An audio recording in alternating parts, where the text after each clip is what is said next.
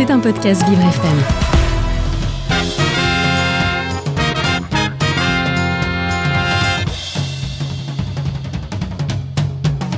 Mais au fait, en fin de compte, on fait long feu ou pas? Ah, excellente question, je vous remercie de l'avoir posée. En réalité, au risque de passer pour un normand, on peut faire les deux. Faire long feu et ne pas faire long feu sont deux expressions de la langue française tout autant valides, mais au sens différent. À croire que c'est fait exprès.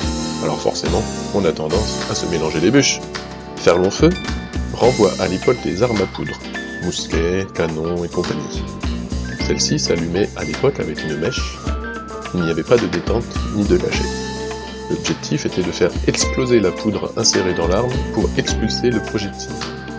Or parfois, la dite poudre n'éclatait pas, mais se consumait lentement, en fusant ça s'appelle. Au lieu d'exploser d'un coup, elle prend son temps pour brûler, bref, elle fait un long feu. De ce fait, l'expression faire long feu est un synonyme de rater. Elle intègre une notion d'échec. Toutefois, on peut aussi parfois l'utiliser pour souligner une durée supérieure à ce qui était prévu, la poudre se consumant plus lentement que lorsqu'elle explose. Dans l'autre coin du ring, l'expression ne pas faire long feu est plutôt liée aux flammes elles-mêmes et a un sens beaucoup plus explicite. En effet, un feu qui s'éteint trop vite ne sera pas long, forcément.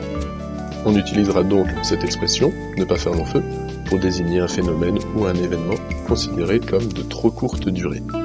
Par exemple, Oh là là, cette mode d'avoir des bretelles en plus de la ceinture, ça ne va pas faire long feu.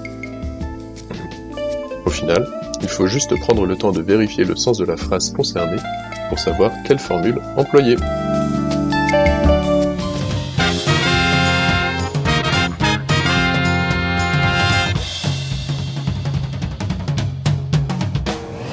C'était un podcast Vivre FM. Si vous avez apprécié ce programme, n'hésitez pas à vous abonner.